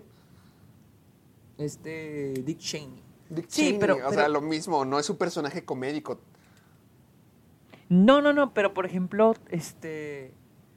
Bueno, pues. se- bueno, o sea, sí, o sea, mira, siento que Ama que el trabajo que haga va a ser excelente, pero yo pienso un poco en el, en el tono basado en lo que él ha hecho. Probablemente sí de algo más oscuro, pero pues, digo, me baso en lo que he visto. Y, y él, digo, al principio estaba de que súper contento. Y estoy alegre que eligió a Ama que porque es un super director y siento que. Siento que aunque yo lo aunque yo quiera algo oscuro, siento que Adam McKay incluso así es el más indicado para este tipo de pues de películas. ¿no? Sí, ahí Eh, está. Sobre historias, sobre secretos en el sistema, en la historia y cosas así. Muy bien, amiguito. Ahorita volvemos a ese tema para, Volvemos para platicar de lo que nos gustaría nosotros ver en la pantalla grande. Pero bueno, ya vamos a la última noticia que tenemos en el programa antes de pasar al, a un temi- al temita que tenemos esta semana. Din, Pues, diga, amiguito, eh, ¿qué pasó? La película de la semana es Terminator Dark Fate. Que Ajá. la verdad. Yo no la he visto, ¿ya la viste tú? Sí, y sí me gustó mucho. sí me gustó. ¿Sí te gustó? Sí está padre. pues sí, el- sí es una buena película de acción. Al parecer Dark Fate se está yendo de la chingada en taquilla. ¿Por qué? ¿Sabes ¿Por qué? ¿Qué? Va a- pues le está yendo pésimo, pésimo. O sea, creo que estaba leyendo que hizo como... a- En, en Estados Unidos hizo como veintitantos millones. A ver, 29 déjame checar. millones. Ah, Hizo 29. 29 millones en Estados Unidos y Sí, a nivel poquito. mundial hizo 100 millones. Y la, peli- y la película costó 185 millones. Más los millones que habrá de haber sido en publicidad. Sí, que son otros 110, 130 millones. Oh. Y en esto, y nuevamente a la que le está afectando esto, aparte de Skydance y Paramount, aparte la que le afecta esto es a Disney, porque Pues sí, es- también esta película es de Fox. Yo no sabía que era de Fox, yo no sabía que era de Fox. Y es que la desgracia es que Dark Fate es una buena película, a mi parecer. De hecho, sí he visto muchas críticas que la alaban y muchas críticas que dicen que es horrible. O sea, siento que Sí, depende sí. mucho de lo que quieras de tu Terminator. A mí, me, a mí lo personal me gustó bastante. Pero es una desgracia porque sí, estos tipejos han estado sacando malas películas durante años y finalmente sacan una buena y no les va bien. Sí, y ahorita Disney con la adquisición de Fox, o sea, porque Disney sacó las películas más taquilleras, probablemente incluso de su historia este año. Le fue excelente con sus películas marca Disney o marca Marvel o, o marca Pixar, tenemos Toy Story. Claro. Pero con todo lo de Fox, Dark Phoenix, no, no, no, no, no. Creo que la única, bueno, no sé ni cómo le fue a esta, a las de, a las de Searchlight, por ejemplo, la de, Sí, el- ¿cómo se llama? La de la boda sangrienta. Re- Ready or not, ready or, boda Ready or sangrienta, not. ready or not. Literal, Sí, ¿cómo ajá. se llama esa película que tiene la boda y que es bien sangrienta? No, no, pu- no, decía boda sangrienta porque sabía que era su nombre en español, pues Ah, la de boda sangrienta. Y este, esa no sé cómo le fue, pero pues es de Searchlight, tampoco es como que le bus le encuentren, pero por ejemplo, por ejemplo, Phoenix, la de Dark Phoenix, esa le También fue Phoenix, eso, eso también falló. Y feo. esta, híjole, entonces También, sea, están fallando. es Y que siento una- que la gente ya Es- ya es, es que también ten en consideración que estos son como los proyectos cadáver que, que se vino con Fox. O sea, por ejemplo, lo que tú mencionas de Terminator y lo que mencionas de Dark Phoenix eran proyectos que ya estaban mucho antes de Disney y no creo que Disney tenga tanto interés en mantenerlos. O sea, sí quieren que sean exitosos, obviamente, pero siento que Disney ya está en otra agenda, que es nomás como que sacarlos para terminar con ellos y ya quién sabe saber si, si vamos a... Por ejemplo, mataron a los X-Men. ¿Quién sabe si vamos a volver a escuchar de Terminator en un buen rato? Desde mucha gente, desde mucho tiempo hay gente diciendo que Terminator no es una franquicia, que Terminator era una película y ya, sin mucho la secuela y listo, pero que lo trataron de convertir en un mundo, en una franquicia y que por eso nunca les ha salido. Ahorita apenas sacaron una película buena, no, no estoy diciendo excelente, buena de Terminator, pero también siento que ya podría ser ya lo último, ya no puede. Cada mugrosa película de Terminator cuentan la misma historia, con los mismos personajes, donde dicen las mismas frases, y esta también lo hace, solamente I'll es la mejor. Esta, eh, I'll be back lo dicen cada, cin- cada cinco segundos. O sea, literalmente te duermes y una nueva película de Terminator ya lo está diciendo hasta en los comerciales. O sea, sí, ya, ya siempre hacen lo mismo. Si esta fuera la, última película de Terminator, excelente. Terminaron en una buena nota y no creo que Disney tenga tanto interés de seguir arrastrando con el cadáver. Sí, pero es que también, acuérdate que cuando compran Fox, cuando pagan por esas, cuando le pagan a Fox, están pagando como si ellos hubieran hecho las películas.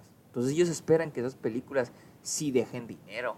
No es tan fácil como decir de que, ah, venían con adquisición, ah, pues ah, las estrenamos. No, o sea, ellos cuando le pagan a Fox, están pagando el presupuesto, lo que costó, costaron Sí. esas películas. Y el marketing obviamente lo hizo Disney. Entonces, sí es una pérdida. Yo siento que Terminator sí tuvo el potencial para ser un mundo, para ser una franquicia buena. O sea, pero siento que es que siento que algo que no que se pudo haber innovado desde el pasado, que fue lo que hizo Marvel, es como que tienes este mundo y estás Sí. contando la misma historia, la misma gente. O sea, o si cuentas la historia de una persona, de alguna manera quieren relacionarlo con John Connor, Sarah Connor. Sí, ándale, siempre son lo los mismo, siempre lo mismo. protagonistas o, o la razón de lo que ocurre. Pero pueden contar otra historia, pero pues... Eh, pero ya, ya creo que ya se les fue la oportunidad de eso. Sí, desde hace mucho, yo creo que esta incluso ya fue como que de más. O sea, no sé, yo no la he visto, tal vez sí es buena como dices, pero ya esta película estuvo como de más. Ya no era necesaria, ya la gente, ahí está, ya, ya no tiene Pero fans. O sí, o sí le quedan unos, pero... Ah, ya, o sea, Ay, pero ya, bueno, ya. ya, va a Ya, hasta terminar, ahí llegó. ya se murió, rip, rip para siempre. Muy bien. Ahora vamos al tema de esta semana. Ya nos quedan unos 20 minutos todavía. Yo digo que va a 20 durar. minutos, unos 20 minutos. Sí, Yo digo que esto va a durar menos. Yo digo que esto va a durar menos. Porque yo no. Yo quiero. Quiero que en honor a lo que pasa con Adam McKay, de que va a estar contando la historia de Jeffrey Epstein. eh, mi amiguito y yo, digamos, alguna idea, yo digo que lo mantengamos una idea cada uno, o si se te ocurren varias, las digas, pero yo tengo una idea muy marcada de cuáles son historias que han pasado en la vida real que nos gustaría ver también en películas. Por ejemplo, lo que, está, lo que va a salir de Jeffrey Epstein, lo que este Clint Eastwood está sacando de Richard Jewell, eh, todo eso, o sea, historias de la vida real que no vemos en la pantalla de cine y yo tengo muy, muy seguro cuál quiero que sea la mía. A ver. Porque de hecho yo estaba pensando en esto hoy, por lo que me cayó como anillo al dedo y te voy a contar. A ver, a ver, a ver, a ver, quiero escucharla. Yo escucho un podcast que se llama Leyendas Legendarias, que probablemente muchos lo escuchen. A lo mejor tú lo has, lo has escuchado de él, amiguito, a lo mejor. No, no, yo he escuchado este, historias perdidas de los. No, no, no. Mira, esto es Leyendas Legendarias y cuentan, así siempre están hablando acerca de casos de horror. Por ejemplo, cuentan la historia de Pogo, cuentan la historia, cosas que podrías escuchar como los Warren, lo que sea, pero honestamente son investigaciones muy padres hechas por, por gente comédica, o sea, por comediantes, literalmente, y siempre tienen un, invi- un invitado que hace o stand-up o al- algo por el estilo. O sea, son historias de terror reales contadas por gente graciosa y está muy padre. Y hoy venía escuchando por segunda vez porque me gustó mucho el caso de la Mataviejitas.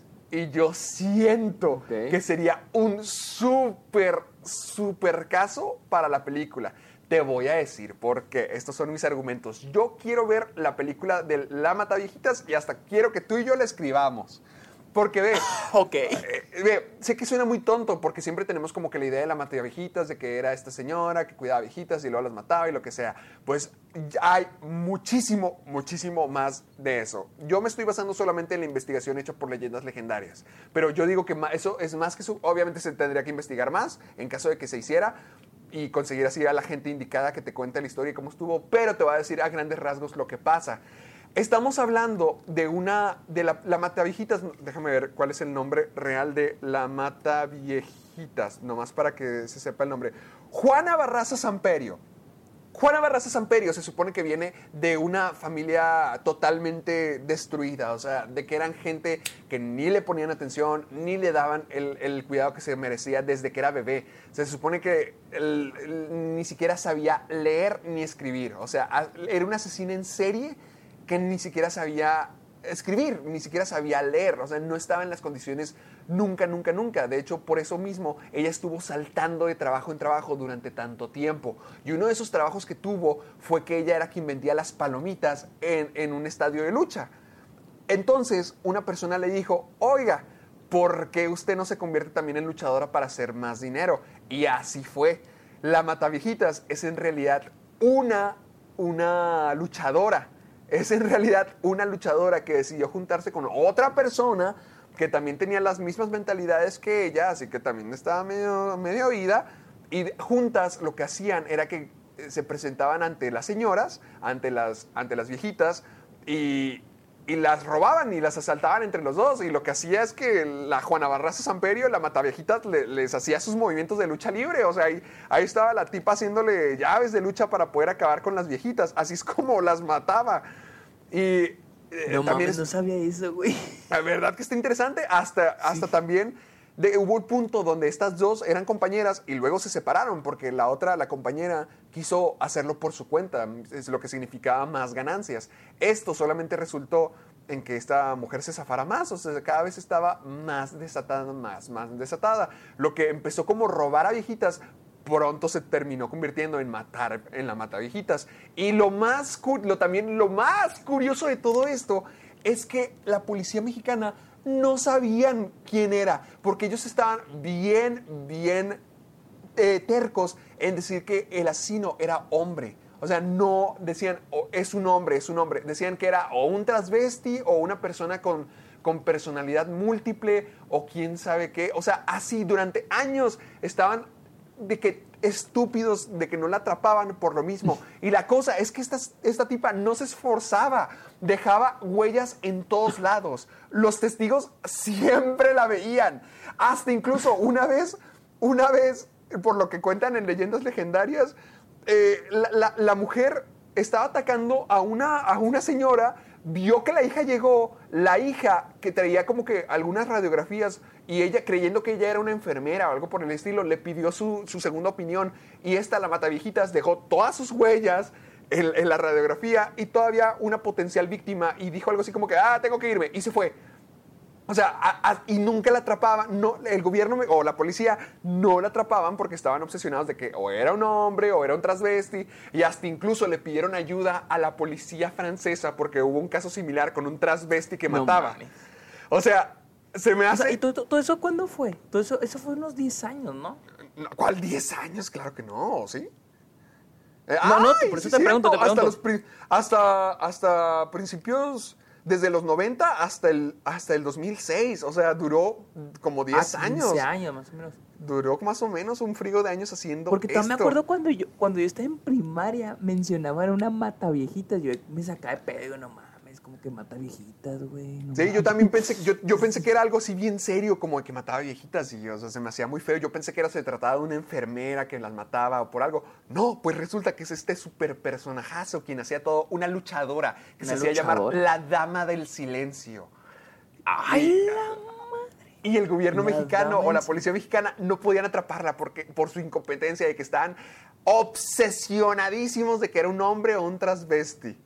Y, No no, o sea, se me hace una, un- algo muy curioso que podría ser tomado como algo trágico, algo, algo, algo oscuro, o se podría hacer una comedia oscura bastante buena con esto. Pero yo me imagino que pueden contar algo al estilo al estilo perdida, por ese estilo de que hay, mucha, hay muchas cosas pasando al mismo tiempo y es lo que me gusta mucho de la escritura de Gillian Flynn, que te cuenta el, no solamente la historia de los personajes, pero también el ambiente político en el que viven y todo el mundo en el que viven. Y yo siento que esta historia podría ser tomada ya sea como comedia muy oscura, o como un drama policíaco y podrían hacer algo así similar, contando la historia de una mujer que, que tiene circunstancias muy increíbles y muy padres, en el sentido de que muy interesantes, pero también contándote un poquito acerca del gobierno mexicano, de la policía, de la cultura mexicana, de cómo es crecer en la pobreza de México, cosas así. Yo siento que se podría hacer una historia súper padre. De hecho, sí te iba a decir que nos informáramos del caso y tratáramos de escribir algo. De hacer un guion. Sí, es que se me hace increíble. Estuvo activa desde el 98 hasta el 2006. Estuvo ocho años activa matando. Tiene víctimas entre 42 y 49. Y la tipa mataba sin cuidado y la gente le estaba busque y busque y busque y busque y busque y no podían con ella. En pleno 98-2006, ya no estamos de que en los 40, en los 50, Sí, no, ya, no, no. ya había tecnología. Tecnología. Solamente, solamente por la- los mismos estereotipos hacia la mujer y las oportunidades de las mujeres durante todos esos años no la encontraban. Por eso se me hace una super historia bien interesante para verla en la pantalla. Porque, ve, en Estados Unidos siempre tenemos historias así. Por ejemplo, Clint Eastwood, con las películas que siempre saca de, de los héroes del día a día. Nosotros no tenemos, yo siento que sí hay historias allá afuera, pero no hay, por- no hay tantas historias que cuenten lo que pasa en México. Y yo siento que esto sería... Ah, pues que sola- tenemos las comedias románticas, eh, a los uh, pues sí, ¿para qué, ¿para qué queremos más cosas? Ya además de que hay demasiada su- censura en, en el arte. ¿Quién me dice que se pudiera hacer la película de la Mataviejitas, pero no los dejan por, por cómo presenta la policía mexicana Güey, o algo por el estilo? una versión de la Mataviejitas, una versión estilo Zodiac. O este, Ándale, al- ándale, ándale, ándale, ándale, algo así estaría, Estaría estaría muy muy, bueno. curioso. Estaría curioso. Es, es mi propuesta para, para esta ocasión. Yo, ahorita que decíamos de que de, de la idea del, del tema, yo decía, yo me basé en Adam McKay, en las películas que él hizo. Y digo, ¿qué historias similares? O sea, porque él, él se basa mucho en lo político. Y seamos sinceros, México Uy. siempre ha estado Uy, eh, lleno de corrupción. La neta, el, el país está lleno. A mí me gustaría hablar un poco, tal vez, de, de- del gobierno de Salinas. O sea, no el gobierno todo en sí, pero tal vez un tema. Tal vez un tema, tal vez el Tratado de Libre Comercio, lo que estuvo detrás de todo eso. Pero, ¿sabes qué tema me gustaría? Porque hay muchos temas controversiales pues sí. políticos en México, pero el que me gustaría es el de, el de este... ¿Cómo se llama este güey? Este... mm, Güey. Juan Camilo Muriño. ¿Quién es? ¿Sí sabes quién es? No, no. Es, eh, fue hace 12 años, mm, hoy es 2009, hace 11 años, él era el, como el brazo derecho de, de Felipe Calderón y su avión se estrelló en la Ciudad de México en el 2008, el 4 de noviembre, Ok. en un accidente Ah. aéreo. ¿sí? Y, o sea, hasta ahorita, creo que, ok, el- el- se- ah, creo que hace poquito escuché, no quiero decir algo que no es cierto, esto es algo que escuché, no lo estoy confirmando, escuché que fue provocado. Bueno, ya, ya nos cancelaron el programa, ya, ya, ya, ya me dio. me van a encontrar tirado en un... No, pues ya, yo mañana salgo en, en avión y maldita sea, ya me asusta. Gracias. Se, se- se dice, o sea, se ha dicho que, que es provocado, que fue provocado, ¿no? Pero no, nunca se ha sabido. Y estaría, Bueno, y con- estaría- o sea, estaría padre una historia sobre eso. Y la verdad, México está lleno sobre ¡Oh, Sí. ¡Ah! Y te digo, o sea, Ya, y- ya estamos fritos. Ya, Ripecto se llamaba. ¿Qué? Héctor Ah, se eh, llamaba Cero. se- eh, se- eh, el Club de los Amargados deja en claro que esta es la opinión de Sergio Muñoz y solamente Sergio Muñoz. Cualquier comentario que, dicho por este hombre, él solamente se hace El responsable. Club de los. Aniquilados, Yo, yo quiero, yo quiero mi película de la Mataviejitas. Él está hablando de otra cosa. Sergio está por su cuenta. Buenas noches. No, este, yo, yo, yo siento que, eh, es que yo siento que lo, lo padre, por ejemplo, de las películas de Adam McKay es, es de que son historias sobre cosas que sabemos, pero los secretos detrás Sí, de ellos. sí, te. Entonces estaría padre sobre los secretos de... De México, del, del de- gobierno de mexicano. México. O sea, Sí, la- no quiero sí. decir cosas, pues no, mañana pasco con un balazo en la frente. No, es que ya me asustaste. Ah, ¿verdad? Pues lo padre, una historia así, lo padre, güey. No, no, sí estaría padre. Es que te- lo mismo te digo, ahorita que me doy cuenta, sí hay varias películas probablemente. que- por ejemplo, hay películas que te cuentan acerca del- de todo el ambiente de México, más no historias exactas como lo que ocurre en México, hechos que sí pasaron. Y yo siento que hay una oportunidad muy grande ahí, ya sea en cosas de la política, cosas controversiales o incluso historias de la cultura mexicana, no solamente como de, de lo que siempre tratan de sacar y lo que buscan lo cultural. A mí siempre me ha gustado lo, lo más oscuro y lo más, digamos, lo más extravagante y siento que hay mucho de eso en México que casi no se ve. Por ejemplo, lo, de la sí, mata, lo, lo de la matavajitas, lo que tú estás diciendo. O sea, ¿Bajitas? La mata viejitas. o sea, hay muchas historias, lo que trato de decir, hay muchas historias en México que pueden ser contadas y que todavía no son contadas ni presentadas en la pantalla grande. Cuando siento que es una oportunidad que no ha sido aprovechada, pero por lo mismo, por- Sí, no. porque la cultura de cine en México está tan, está limitada y también por, por quién pone el dinero para cada proyecto y todo eso. Por eso mismo no se hacen, pero sí hay historias allá afuera esperando ser contadas. Y cualquiera que lo esté escuchando debería de inspirarse. Hay historias de todo, nomás que a veces siento que las películas... Vamos a- no vamos a generalizar todas las películas mexicanas, pero hablemos de las que vemos en el rojo y el azul, ¿no? Las que las típicas que se distribuyen al por mayor. Como que siento que es México, pero americanizado, ¿me entiendes? Con chistes gringos, chistes simples. Eh, Pero no hay algo así mexicano, algo así mexicano. O sea, simplemente son estos personajes simples, caricaturescos, como las películas versión de americana. sí. Versión americana. Y siento que en México hay más historias. En cada película hay un montón de historias. Y las mejores películas mexicanas yo siento que son las que cuentan algo 100% mexicano. O sea, algo súper mexicano. Algo que no trata de imitar este a otros países o, o remake de otro país. Porque ya es que. México también Sí. hacen Es que siempre hacemos de remakes, o sea, todas nuestras películas son remakes de, de cualquier lugar, hasta de Alemania. ¿De Creo otro que, país? creo que No Manches Frida es De alemana. Creo que, sí, sí, sí, la, de India, La- Tres Idiotas, no, no. Tres idiotas, ajá. Por eso Sí, hay cosas sea- mexicanas, mexicanas, historias mexicanas que están esperando que salgan. Y yo sé que cualquier persona que Y esté ser escuchando esto, contadas. inspírese. Sí, sí, sí, sí, sí, adelante, adelante. Hay muchas cosas, hasta cosas pequeñitas de nuestras ciudades son casos que pueden ser cosas de películas. Lo mismo. O sea, yo, a mí me emociona ver mucho más de esa, de esa cara de México, pues se me hace más interesante. Sí, obviamente, obviamente. Porque es algo, es algo que conocemos y que tal vez el mundo debería conocer. O sea. Entonces yo siento que hay muchas cosas muy interesantes que contar de, del país. Oh, espero que Pero, tengamos tiempo para contarlas, porque tú ya nos acabaste toda la vida.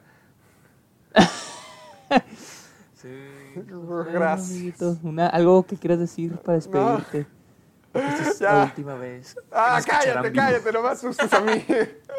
Repito, los comentarios del señor Muñoz le pertenecen a Sergio Muñoz y nadie más que él. El Club de los Amargados no se hace responsable por sus palabras. Esta forma de pensar es de Sergio Muñoz solamente. ¿Quieren balasear a alguien? El señor Muñoz los espera. Ándale, gracias. Voy a morir por tu culpa. Ya, con eso nos despedimos por esta semana, que estuvo padre. Oye, este fue un muy, buen- muy buen episodio, ¿eh? Este, Estoy feliz. Sí, fue bien, fue bien. para ser Me gustó, me gustó. La una de la mañana acá en, en el este del, de Estados Unidos. Eso te pasa por, por no hacer el programa a tiempo, ni modo. Pues no pueden ir, no puede en la mañana, güey. ¿Qué querías? No, no, no. ya, bueno, pues.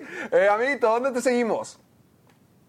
Ya me cambié el usuario en Instagram. Al y- fin, al y fin, ahora Twitter para que esté más entender. fácil. Ajá. En Instagram y en Twitter, en los dos estoy como el Sergio Muñoz. En Twitter, arroba el Sergio Muñoz. Y en Instagram. ah, ya, ya no eres Muñoz. The Real Sergio Muñoz. No, ya no. Qué bueno. Qué bueno. El Sergio Muñoz, así, bien pelado. Sergio. Sergio. Muy bien. El a mí ya Sergio saben que el Sergio Muñoz, ya saben. Ah, el Sergio Muñoz, ¿no? Con, con N, no con ñ. Sí, pero te, te redirecciona. Sí, es Ah, con ok, N, pero te redirecciona. Ok. Un sagüita. A mí, muy bien. A mí, queridos amigos, me pueden encontrar como Caja de Películas en YouTube, Facebook y Twitter. Recuerden, siempre mis críticas están en YouTube. Y además me pueden encontrar como Soy Héctor Portillo en Instagram.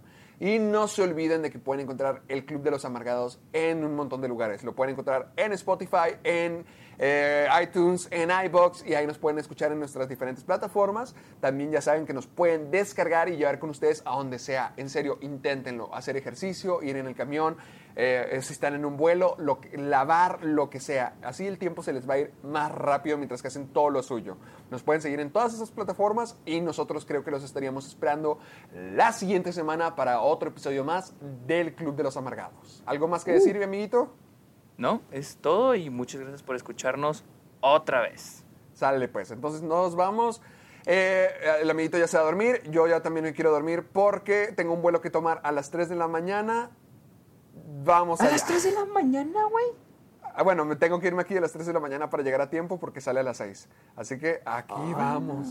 Eh, pues sí, es la vida, Bueno, la pues vida. suerte y buenas noches a todos. O buenos días si nos están escuchando. en la no, esto súbelo en la mañana, esto súbelo en la mañana. Sí, sí, sí, está en la mañana. Sale pues. Sale, nos pues. vemos todos, nos vemos la próxima semana en el Club de los Amargados.